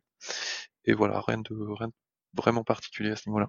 Moi de mon côté, du coup, euh, j'utilise pas mal de messagerie instantanée, euh, donc j'ai Rambox pour euh, en rassembler quelques-unes, dont euh, quelques Mattermost, euh, dont un commun avec Damir, mais il vient jamais me parler. Euh, plusieurs Slack et euh, plusieurs Discord. Donc euh, c'est pour ça que j'ai une machine avec 64 Go de RAM parce que ça doit représenter à peu près la moitié de son utilisation. Euh, J'utilise Todoist plus un autre truc pour faire du suivi de, de tâches et de temps. alors Todoist plus Time. Euh, et par contre, euh, très particulier, j'utilise euh, plusieurs navigateurs. Donc, euh, j'utilise Chrome plus les extensions Ghostery pour enlever la pub. Donc, Fuck with Past parce que j'aime pas qu'on m'empêche de copier-coller. Et Tab Suspender parce que j'ai toujours 400 onglets en permanence, voire plus en ce moment. Donc ça, c'est pour toute ma navigation quotidienne, puisque de toute façon, je suis déjà suivi par euh, Google et compagnie, donc euh, bah, je, j'en ai fait mon deuil. Par contre, pour tous les trucs vraiment importants, euh, j'utilise Firefox, donc pour toutes les consoles d'administration des différents providers cloud. j'ai comme Damien l'extension NoScript qui me permet de désactiver les les scripts euh, pour euh, savoir où est-ce que je me balade et ainsi de suite euh, envoyés à Google. Donc ça, ça dégage. et j'utilise aussi Foxy Proxy, qui est un truc très pratique qui permet de configurer un proxy à la volée. Et c'est super pratique. Et j'utilise un troisième navigateur, c'est Firefox Dev. Donc là, c'est quand je veux me mettre dans la peau d'un nouvel utilisateur, je le démarre. Euh, j'ai un, Firefox euh, entièrement vide et vous comprendrez après pourquoi. Euh, j'ai Foxy Proxy de configurer et j'ai une extension qui permet de vider complètement tout le cache historique, qui me permet d'avoir un Firefox tout frais à chaque fois que j'en ai besoin. Donc ça me permet de me connecter régulièrement sur des sites avec euh, de tester euh, la réauthentification, euh, etc. Euh, J'utilise aussi Antidote comme Damir. Euh, par contre, je sais pas si toi tu l'as acheté aussi en anglais, mais moi j'ai acheté la version française anglais, c'est super bien. Oui. Euh, des fois, quand je suis un petit peu fatigué et que je veux traduire rapidement, j'utilise DeepL et j'ai pris la version pro parce que j'ai pas envie d'envoyer euh, tout ce sur quoi je travaille à une euh, boîte privée euh, et puis qu'elle puisse l'utiliser, etc. Et euh, j'utilise aussi un système de bookmarks euh, en ligne. Euh, donc j'ai pris un logiciel open source qui s'appelle Charlie, qui me permet d'avoir tous mes bookmarks en ligne. Et si mes bookmarks vous intéressent, je crois que c'est bookmark, bookmarks.lodes.net. Euh, la plupart sont publics, euh, mais bon, c'est ce qui me permet d'avoir euh, moins d'onglets. donc tous les six mois, je fais une passe sur tous mes onglets pour en mettre une partie dans, dans. Voilà. Juste, je me permets juste de rebondir parce que j'ai oublié la donne que j'utilise sûrement le plus en pensant que c'était de base dans Firefox, mais ça n'y est pas. C'est Firefox Container qui permet d'isoler en fait des contextes dans Firefox. Je m'en sers beaucoup pour bah, déjà isoler mes comptes pro, des comptes des comptes perso sur sur un même PC, mais je m'en sers aussi surtout pour faire du debug ou me connecter à différents comptes clients qui sont sur euh, une même console. Par exemple, OVH, je peux me connecter à trois comptes en parallèle sans souci. Donc voilà. Vas-y, vas-y. Nicolas je, je, note le truc, j'y avais pas pensé à ça parce que j'utilise beaucoup les consoles OVH dans un dans un Firefox, mais j'avais pas pensé qu'on pouvait en ouvrir plusieurs en parallèle grâce au conteneur. Et c'est aussi pour ça que j'ai plein de navigateurs différents, c'est que des fois j'ai besoin d'ouvrir plusieurs comptes en même temps. Mais je vais noter l'histoire des conteneurs. Ça tombe bien, j'allais en parler. Alors moi, je suis historiquement sur Chromium, qui est la version libre de Chrome, euh, et je suis en train de passer sur Firefox, mais j'abandonnerai jamais Chromium parce que malheureusement, Firefox a un tout petit problème avec le WebRTC et avec les visios, notamment avec l'outil qu'on enregistre, euh, qu'on utilise pour enregistrer le podcast et d'autres euh, visios qu'on utilise. Alors, en tout cas, j'ai jamais réussi à, euh, à avoir quelqu'un sous Firefox qui, qui pouvait partager son écran du premier coup sur euh, Jitsi. Je sais pas pourquoi, ça me déprime. Euh, et euh, sur Firefox, on a aussi multi-account container qui nous permet justement d'avoir plusieurs identités. C'est hyper pratique quand je fais des, euh, des tutos ou autres euh, pour montrer pour montrer ça.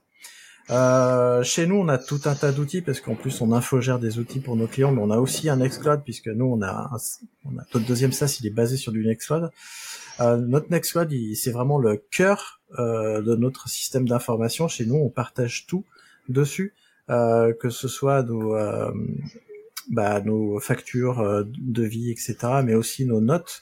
Et, et donc pour ça, on utilise plusieurs choses. Donc LibreOffice pour toute la partie Office, avec Grammalect aussi que j'utilise. Et pour la partie notes en Markdown, nous on utilise Zetler, qui a un outil libre euh, qui a un outil qui, qui, qui tourne sur les machines. C'est pas en ligne pour le coup, mais comme c'est synchronisé avec euh, avec euh, bah, avec Nextcloud, on n'a pas trop de problèmes. Euh, pourquoi on a choisi Zettler? On en a essayé des tonnes et des tonnes, et on a choisi Zettler parce que c'est le plus WYSIWYG des éditeurs Markdown et comme on travaille avec des personnes qui sont pas forcément des techs, euh, le, début pour se mettre à Markdown c'est un peu compliqué et donc Zettler permet de faire permet de faire ça. Il y a aussi en plus euh, la possibilité de faire des liens bidirectionnels dans les notes et ça c'est vachement bien pour pouvoir naviguer d'une note à l'autre sans utiliser des liens hypertextes qui se cassent en fait en passant sur euh, d'autres outils. ça c'est assez classique dans les dans les éditeurs, notamment ça marche avec Obsidian qui est pas une version libre. Pour les marque-pages, j'utilise Wallabag, qui est une alternative à Charlie. Hein. Euh, et euh, j'étais sur aussi, euh, tu as cité Rombox, sauf qu'en fait je trouvais qu'il mangeait toute la RAM de mon PC. Et on est passé sur Ferdium maintenant. Et ce genre d'outil, si vous connaissez pas, c'est génial parce que en gros, moi j'y mets tous mes outils de communication je navigue sur mon navigateur et je mets tous mes outils de communication, donc tous les chats, euh, les Mattermost, j'y reviendrai après, le forum des compagnons, notre outil de ticketing. Euh, je mets tout ça là-dessus et quand j'ai pas envie d'être dérangé, bah, je quitte l'application et puis voilà, c'est fini. Évidemment, on utilise Frogit parce qu'on a euh, GitLab et Mattermost qui est devenu le, cœur de notre SI parce que comme on est tous en remote, on a besoin de discuter régulièrement. Euh, voilà, grosso modo, euh, il y en a d'autres, mais on peut pas passer notre temps à les citer. Nicolas vais rebondir sur le Nextcloud. Alors bien entendu, j'en ai mis un dans ma boîte pour qu'on puisse se partager les fichiers plutôt que de s'envoyer des gros fichiers par mail. Euh, et j'ai aussi un compte Dropbox euh, Pro parce que j'y mets aussi tous mes e-books, euh, ce qui me permet de les, à la fois les sauvegarder et de les avoir en nomadisme parce que quand je suis coincé dans le train, j'aime bien lire des bouquins en, faisant un petit peu de code. Alors je suis curieux, je vais, je vais questionner ça. Pourquoi est-ce que tu le mets pas sur Nextcloud du coup? Parce que ça me permet de pas l'héberger moi-même euh, et euh, c'est l'intérêt de Dropbox, c'est aussi qu'il y a plein d'applications qui sont connectées avec mmh. et euh, du coup ça me permet de sauvegarder euh, ces applications sur Dropbox. Je sais, c'est un service américain, etc. Mais c'est un service américain que je paye, donc j'ai pas une utilisation freemium où c'est moi le produit. Ouais, mais ça m'étonnait parce que comme tu avais un Nextcloud, je, je trouvais ça bizarre parce que c'est vrai que moi depuis que j'ai Nextcloud, j'ai abandonné complètement Dropbox, j'utilise plus. Alors le Dropbox est totalement perso, là où le Nextcloud est totalement pro. Ok, ok. On va passer à la partie code. Et c'est quoi qui nous plaît le plus dans les outils pour coder? Et René, tu vas ouvrir le bal. Waouh. Alors, euh, bah, bon, majoritairement j'utilise Git euh, et euh, j'utilise donc principalement en terminal. Après, j'utilise quand même GitK qui est une interface graphique parce que pour faire certaines recherches, parfois ça peut ça peut être sympa. Mais c'est vraiment dans des buts plutôt de consultation. J'utilise pas mal le donc c'est une commande de Git qui est Git Merge Tool, mais c'est configuré avec je suis utilisateur de NeoVim et, euh, et, du coup, bah, ça me permet vraiment de, pour gérer les conflits, c'est, plutôt pas mal avec euh, une, des vues multiples sur euh, euh le local, le remote, euh, voilà, gérer les conflits. Au niveau, donc je l'ai déjà dit, voilà, j'utilise GNOME Terminal classique avec pas mal de tabs. De temps en temps, ben, j'utilise soit Tmux, soit Zelige pour faire du voilà du multiplexage de terminal euh, si j'ai besoin. Mais globalement, euh, euh, aujourd'hui, je travaille pas beaucoup en local, donc j'ai beaucoup moins besoin de ça que qu'autrefois. J'utilise, je suis utilisateur de Bash, je suis pas basculé sur forcément d'autres shells. et je, complémente avec quelques outils, notamment Atwin, qui permet d'avoir l'historisation en fait de, toutes les commandes base, dans une base, et ensuite de partager éventuellement l'historique des commandes entre différentes machines. J'utilise Z qui permet de ben, sauter dans un répertoire ou dans les répertoires qu'on utilise le plus souvent. J'utilise beaucoup, donc j'ai remplacé grep par ripgrep parce que c'est beaucoup plus efficace en termes de, en termes de vitesse, surtout pour chercher dans des grosses bases de code, et FD qui remplace Find aussi pour euh, pour, euh, pour pour les recherches sur les fichiers, euh, pareil parce que c'est beaucoup plus rapide, beaucoup plus efficace. voilà, puis ben moi je suis de l'école de, j'essaye d'adapter vraiment mon, mon éditeur de texte un peu finement, voilà, et, et, vraiment comme je le souhaite. Donc ben j'utilise NeoVim et pour pas trop m'embêter avec une installation de beaucoup de plugins, etc., je pars sur une, une, espèce de distribution qui s'appelle Astro NVim. donc qui ramène, on va dire, les, plugins les plus courants pour la complétion. voilà, un choix de plugins un peu des plugins les plus efficaces dans leur domaine. ça marche très bien, le copier-coller est impeccable, super bien géré entre NeoVim et puis et mon et mon OS. Euh, et puis voilà, j'ajoute quelques quelques plugins euh, euh, comme Hop qui permet de se déplacer rapidement sur Own pour bah, pour faciliter l'encadrement de par des guillemets, des doubles quotes, des parenthèses, etc. d'un texte. config marker pour gérer les, les, les les conflits et euh, trailing whitespace pour virer tous les whitespace. Voilà, j'essaye de bah voilà, je suis un peu de l'école, j'essaye d'économiser un peu mes, mes frappes pour essayer de me déplacer rapidement. C'est pour ça que j'utilise beaucoup NeoVim, puis je l'utilise depuis longtemps. Et donc euh, voilà, j'ai l'habitude d'utiliser ça. Et euh, puis aujourd'hui, bah, avec euh, l'intégration du LSP, j'ai la complétion sur les différents langages, donc euh, je ressens pas forcément le besoin d'aller vers des IDE qui sont beaucoup plus lourds et à mon sens plus lents. Voilà, c'est un choix. Et je vous laisse la main à Damir. Bah du coup ouais, bah, je vais continuer euh, en parlant notamment aussi de NeoVim. Donc moi j'ai euh, j'utilise NeoVim aussi depuis quelques temps maintenant. J'étais sur Vim avant, mais je suis passé sur NeoVim pour des questions de Déjà parce qu'il y a l'UA, l'UA euh, qui est quand même beaucoup mieux pour la configuration. Euh, il y a eu le LSP de base qui s'était intégré. Ça marchait sur Vim, mais il fallait rajouter beaucoup de plugins, etc. Euh, globalement, je vais pas non plus récapituler toutes les raisons. J'ai fait un article dessus qui sera en commentaire. Euh, en description, je veux dire, de, de, de l'épisode. Euh, mais globalement, NeoVim, ça marche très bien. Moi, je l'ai configuré euh, de base en partant de zéro, en mettant juste deux trois plugins, et euh, c'est plutôt cool. Euh, comme le disait René, c'est aujourd'hui un outil qui reste quand même très moderne quand on met les bons plugins, et il n'y a pas de manque par rapport à un VS Code. Après, Euh, ça reste un outil modal, moi c'est ce que j'aime, euh, mais ça plaira pas à tout le monde, et ça pour moi c'est important de signaler. Je complète ça avec Zelish, comme je disais, vu que j'ai pas de, de Teaming Manager au niveau euh, poussé au niveau de mon OS, bah moi je passe tout par Zelish. Maintenant j'étais sur Temux longtemps, mais j'ai migré il y a quelques semaines, et franchement il y a rien à redire, c'est très bien. Bon ça manque un peu je trouve de, disons que la personnalisation de choses un peu simples, juste si on veut changer le je sais pas, mettre l'heure ou la date dans, dans un coin, euh, c'est un peu euh, tout de suite, euh, il faut sortir des gros moyens. Mais ça marche ultra bien, c'est rapide, c'est flexible, ça a plein de fonctionnalités qui sont super intéressantes, notamment des fenêtres, des fenêtres au premier plan entre guillemets, il y a plusieurs plans de fenêtres qu'on peut déplacer, etc. Donc c'est vraiment génial. Pareil, j'ai fait un article, donc du coup je rentre pas dans les détails pour pas trop couper le truc. Il sera en description si ça vous intéresse. Et du coup, au niveau du shell, je suis sur ZSH de base pourquoi ZSH que globalement les systèmes de complétion automatique etc sont plutôt puissants et sont facilement euh, extensibles. Moi j'ai eu le cas là je suis dans ma boîte j'ai voulu rajouter euh, de la complétion automatique sur tout ce qui est SH etc SSH etc pour avoir des différents noms de machines en fonction des clients et tout. Euh, j'ai pu l'ajouter à mon ZSH totalement personnalisé en peut-être une demi-heure et ça fonctionnait. J'avais la complétion sur tous les noms de machines avec un inventaire. Donc ça c'était cool.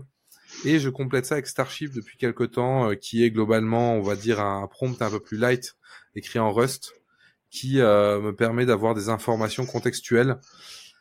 Pourquoi j'utilise ça? Moi, je suis, j'étais de la partie qui aimait pas avoir des prompts trop complets. Au final, euh, j'avais essayé au MyZSH et des choses comme ça, mais j'ai trouvé ça beaucoup, beaucoup trop lourd.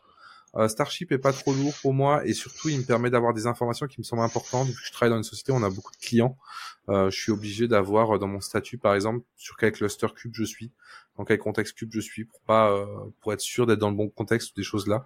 Moi c'est une petite aide visuelle mine de rien qui me fait gagner du temps et qui m'évite des commandes donc de perdre du temps là-dessus.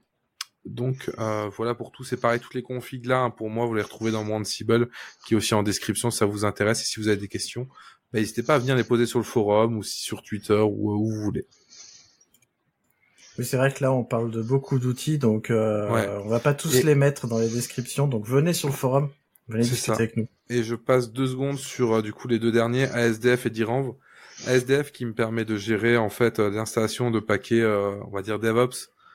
Je j'étends un peu dans le sens où c'est souvent des petits binaires Go, des choses comme ça et ça me permet euh, de les installer avec et surtout de gérer leur version simplement. Là où un APT va avoir un gros défaut, c'est que si jamais je veux une version précise, je dois devoir supprimer le paquet, le remettre, etc. Là, SDF, il va pouvoir me gérer ça beaucoup de manière beaucoup plus flexible et aussi à code. Donc avec un point tools version, il va automatiquement charger les bonnes versions et ça quand on travaille en équipe c'est juste euh, un game changer et j'en ai parlé rapidement au début d'Iranv qui me permet d'automatiser des actions quand je me déplace dans des dossiers donc quand vous déplacez dans un dossier d'Iranv va exécuter en fait un fichier euh, ce qui est plutôt propre et permet d'automatiser plein de petites choses au quotidien, ce qui vous fait gagner beaucoup de temps et vous évite d'oublier d'exporter des variables, ou mieux, euh, oublier d'unset des variables, parce qu'on pense toujours à exporter ces variables et ces tokens, on pense moins à les unset, euh, et ça c'est fait avec Diranv, donc je vous le conseille fortement là aussi. Eh ben merci, je vais prendre la suite. Euh, j'utilise aussi ASDF, euh, je n'utilise pas encore Diranv, il faut que j'y passe. ASDF, de manière globale, en fait, tous les euh, outils de ce type-là qui vous permettent d'avoir des environnements virtuels sans que ce soit des machines virtuelles pour vos outils, c'est vachement bien parce que quand euh, tu navigues entre euh, entre plein de projets, t'es pas sûr en fait que la version des projets soit la même. notamment, nous, on fait beaucoup d'Ansible, et ben on utilise Pipenv pour justement bah, télécharger nos paquets pip et puis pour se retrouver dans un environnement virtuel avec la bonne version de Python, la bonne version d'Ansible, etc., etc. Puisque je suis sur Ansible, je vais te parler de Ansible Ara. Ansible Ara, c'est euh, une manière d'avoir des logs Ansible beaucoup plus digestes que les logs indigestes d'Ansible, soyons honnêtes. Euh, les logs d'Ansible, quand ça plante, c'est impossible de savoir pourquoi. Avec Ara, tu, avec Ara, tu vas pouvoir euh, naviguer dans ton contexte et avoir la, comment dire, la sortie claire de ce que tu vas faire. J'ai longtemps été sous VI je, suis un vieux de la vieille, donc j'ai commencé sous VI et sous Vim.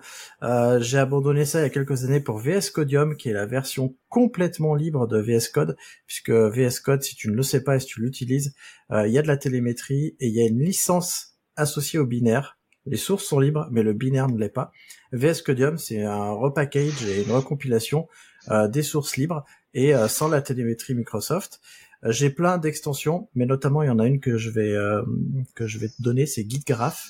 Euh, GitGraph, ça va te permettre de voir ton arbre de commit et c'est super important de voir son arbre de commit pour pouvoir justement ne pas faire d'erreur en naviguant entre les branches et les autres comme René, j'utilise Git en ligne de commande, et c'est pour ça que euh, j'utilise OMyZSH parce que euh, il y a plein de, comme l'a dit Damir, ZSH, il y a plein de raccourcis et OMyZSH me permet de l'améliorer. Moi, j'ai jamais trouvé ça lourd, mais c'est parce que j'ai peut-être une grosse machine, je ne sais pas. Euh, j'utilise encore Teammate, euh, qui est, alors Teammate, oui. T'as parlé de Teamux tout à l'heure, Damir, mais Teammate, en fait, c'est une implémentation de Teamux qui permet de faire du pair programming à distance avec d'autres personnes, euh, qui est vachement pratique parce que du coup tu euh, tu tapes Teammate dans ton euh, dans ton terminal, ça te donne une ligne de commande SSH, tu la donnes à ton collègue et ton collègue va se retrouver automatiquement sur ta machine sans aucun problème. Enfin, je veux dire ça ça marche super bien. Et, euh, et j'utilise Htop à la, à la place de Top et je pourrais jamais m'en passer parce que je trouve trop bien. Htop c'est vraiment super. Et j'ai plein de, j'ai des dot files aux petits oignons. Alors je te mets le lien aussi en description. J'ai plein de petits trucs dedans. Euh, je crois que j'ai fait le tour. Euh, bon, il y a plein de trucs que j'ai pas abordé, mais c'est parce que parce que ça sert pas à grand chose. Euh, mais déjà avec ça et puis tout ce qu'a dit euh, tout ce qu'a dit René et Damir, tu t'en sortiras. Et puis en plus Nicolas va en rajouter une couche. Et voilà, dont une partie un peu propriétaire, mais bon. Euh, du coup, j'utilise SDF aussi euh, pour tous mes interpréteurs euh, Python, Node.js, etc. comme vous. j'utilise ZSH, MyZSH, Starship comme vous en local. Par contre, je me connecte sur tellement de serveurs que je reste en bâche pour rester suffisamment productif.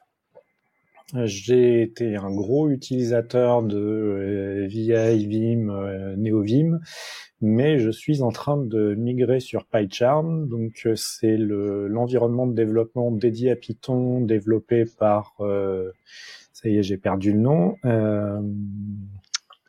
JetBrains. JetBrains qui fait euh, plein d'outils pour les développeurs et je dois dire que euh, je suis malheureusement très séduit. Donc euh, je pense que je vais être obligé d'acheter la licence bien bien chère. Euh, J'utilise Git en ligne de commande. Par contre, dès l'instant où j'ai besoin de visualiser le, les petits trucs en ASCII art me suffisent plus trop, donc j'utilise Fork dont on a déjà parlé une fois dans les outils de l'épisode. Euh, et comme encore une fois, je suis souvent euh, dans le train et des fois euh, sans connexion Internet, quand je pense à mettre à jour avant de partir, j'utilise Dash. C'est un produit développé par la société KPI, dont il existe une alternative open source qui s'appelle Zil. Vous aurez les liens des deux outils dans les liens de l'épisode ça vous permet d'avoir euh, de la doc euh, hors ligne, euh, notamment pour de l'Ansible, du Salstack, du Terraform, etc. Et dans les trucs indispensables pour moi, j'ai Wireshark qui me permet d'analyser des captures sur ma machine, donc en mode visuel. je fais ma capture avec Wireshark ou TCP/DOM sur mon serveur, mais je visualise avec Wireshark sur ma machine. Et en hyperviseur, euh, bah, j'ai euh, ce que je peux avoir au moment où j'en ai besoin, donc du VirtualBox, du VMware. Et comme je suis sur euh, M1 en ce moment, j'ai plus grand chose qui fonctionne, donc eh ben je suis revenu sur du Docker qui fonctionne pas si mal que ça. Merci Nicolas, et tu l'auras compris, si tu nous écoutes, on n'a pas parlé de tous les outils classiques type Docker, Terraform, etc. parce que c'était pas l'objectif. Et ça dépend vraiment. Là, c'est vraiment des outils qui peuvent être utilisés par tout le monde. Et euh, on a une dernière section, euh, je l'ai appelée autre, mais en fait on pourrait l'appeler sécurité et mot de passe. Et, euh, et ben c'est René qui va commencer. Euh, oui. Alors. Qu'est-ce que tu utilises justement pour gérer tes mots de passe? Moi j'utilise KeePassXC. Alors après j'avais pas dit forcément que j'avais un, un Nextcloud, mais voilà j'utilise KeePassXC et puis je synchronise avec sur un Nextcloud. Et pour le moment ça me suffit. Euh, voilà. autrefois, j'utilisais d'autres choses quand on avait des, des mots de passe en équipe, mais pour l'instant, voilà, à titre personnel, ça me suffit pour le moment. Nicolas, tu veux bien prendre la suite? Oui, alors bah, comme j'aime bien tous les trucs propriétaires bien chers, j'utilise One Password de chez Agile Bytes. Alors c'est payant, c'est propriétaire, mais pour moi c'est quand même la référence. Euh, ça fait très longtemps que je l'ai, et c'est aussi pour ça que j'y suis toujours, c'est que j'ai pas trop envie de migrer non plus. Euh, je l'utilise à la fois en personnel, donc j'ai euh, je sais plus combien de mots de passe, tous différents dans un seul endroit. J'ai pris l'abonnement familial comme ça, quand je partage des mots de passe en famille, bah au moins je suis pas embêté. C'est la solution d'entreprise que l'on a et c'est la solution d'entreprise chez un de mes clients. Donc j'ai trois one password différents qui sont au même endroit. Je peux copier des mots de passe d'un coffre-fort à un autre, les déplacer quand je me suis trompé, etc. Il y a une fonctionnalité très pratique qui est euh, clic droit, euh, copier le lien pour envoyer un lien à quelqu'un d'autre.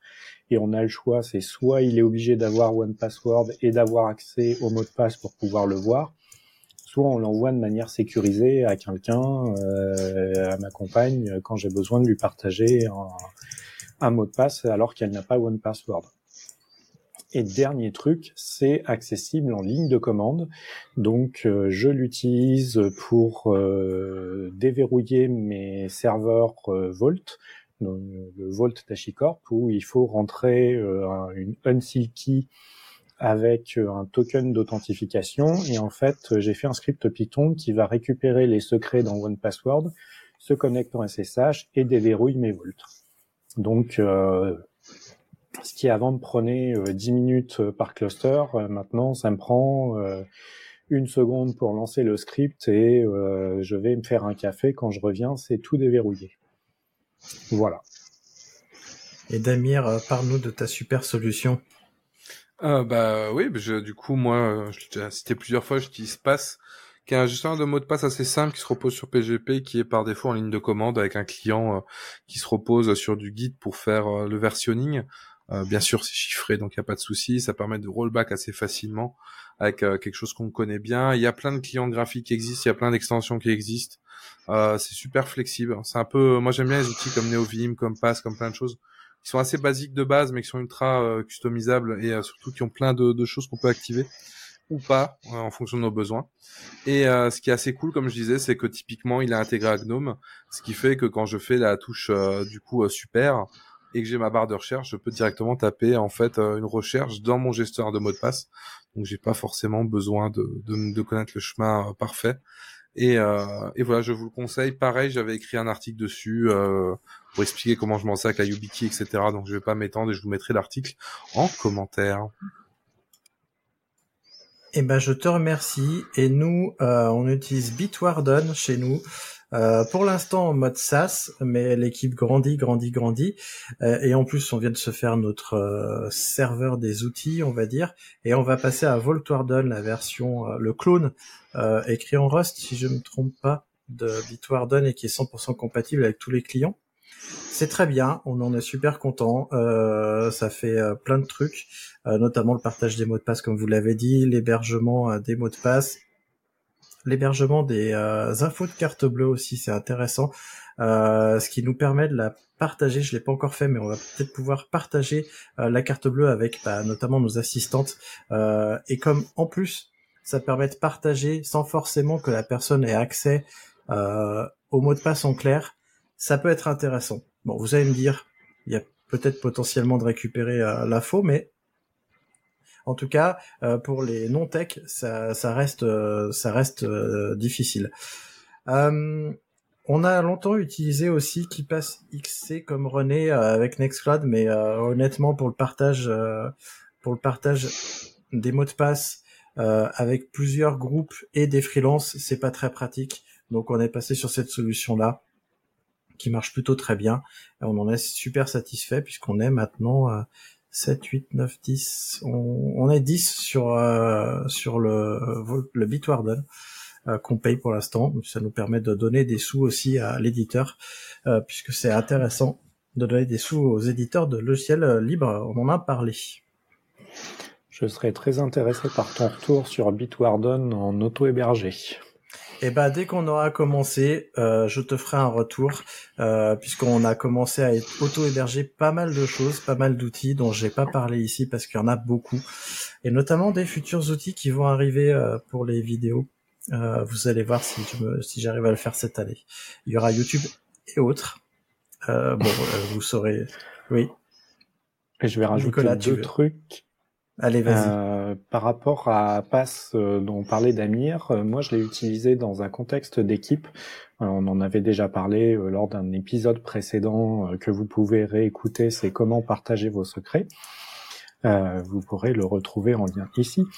Euh, et aussi très important, c'est quand vous avez un gestionnaire de mots de passe, regardez comment vous pouvez l'utiliser pour automatiser euh, par exemple, je parlais de OnePassword, j'ai des plugins dans tous mes navigateurs, ce qui me permet de, avec une seule touche, rentrer les credentials pour un site internet. Et comme il y a l'URL qui sert à savoir si, euh, enfin, quel est le site internet euh, sur lequel on veut mettre le mot de passe, c'est aussi une forme de sécurité parce que s'il y a de l'usurpation d'URL, le le mot de passe ne pourra pas être proposé puisque l'URL va être différente. Donc c'est une petite sécurité supplémentaire euh, qui euh, est assez intéressante.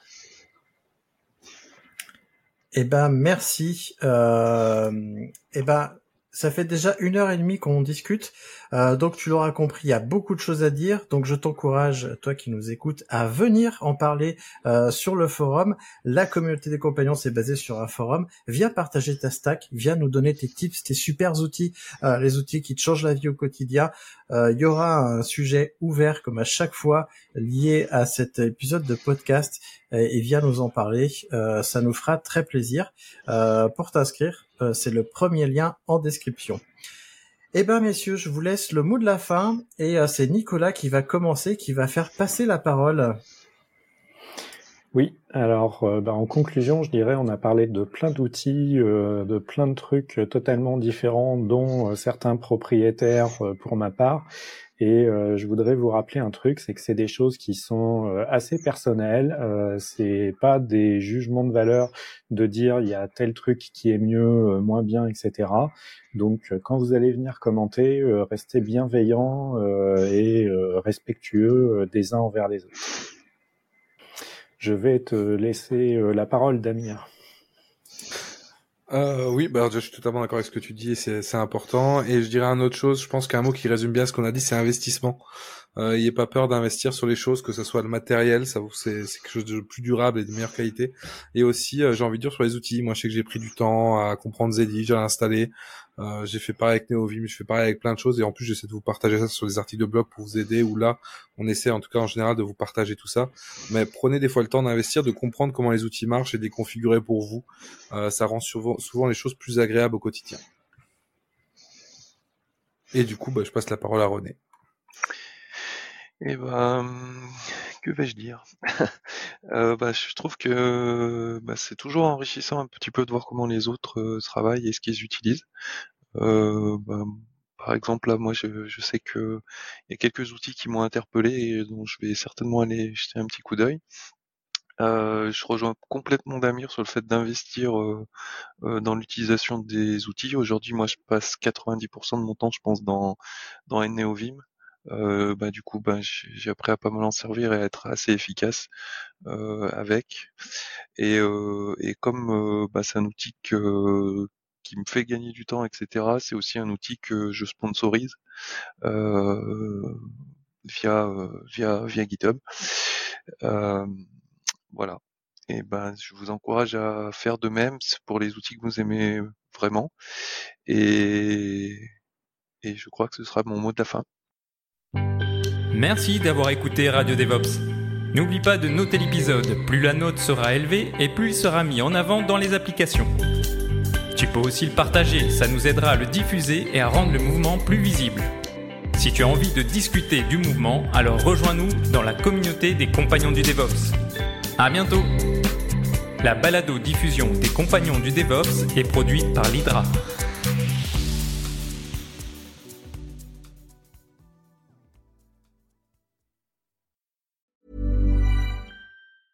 Hi, I'm Daniel, founder of Pretty Litter. Did you know cats tend to hide symptoms of sickness and pain? I learned this the hard way after losing my cat, Gingy. So I created Pretty Litter, a health monitoring litter that helps detect early signs of illness by changing colors, saving you money and potentially your cat's life. Pretty Litter is veterinarian developed, and it's the easiest way to keep tabs on your fur baby's health right at home. Go to prettylitter.com and use code ACAST for 20% off your first order and a free cat toy. Terms and conditions apply. See site for details.